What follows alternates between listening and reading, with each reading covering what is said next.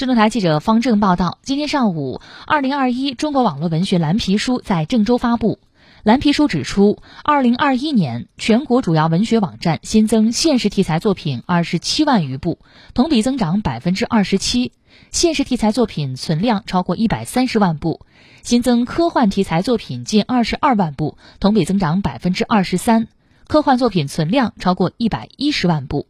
新增历史题材作品二十二万余部，同比增长百分之十一；历史题材作品存量超二百三十万部。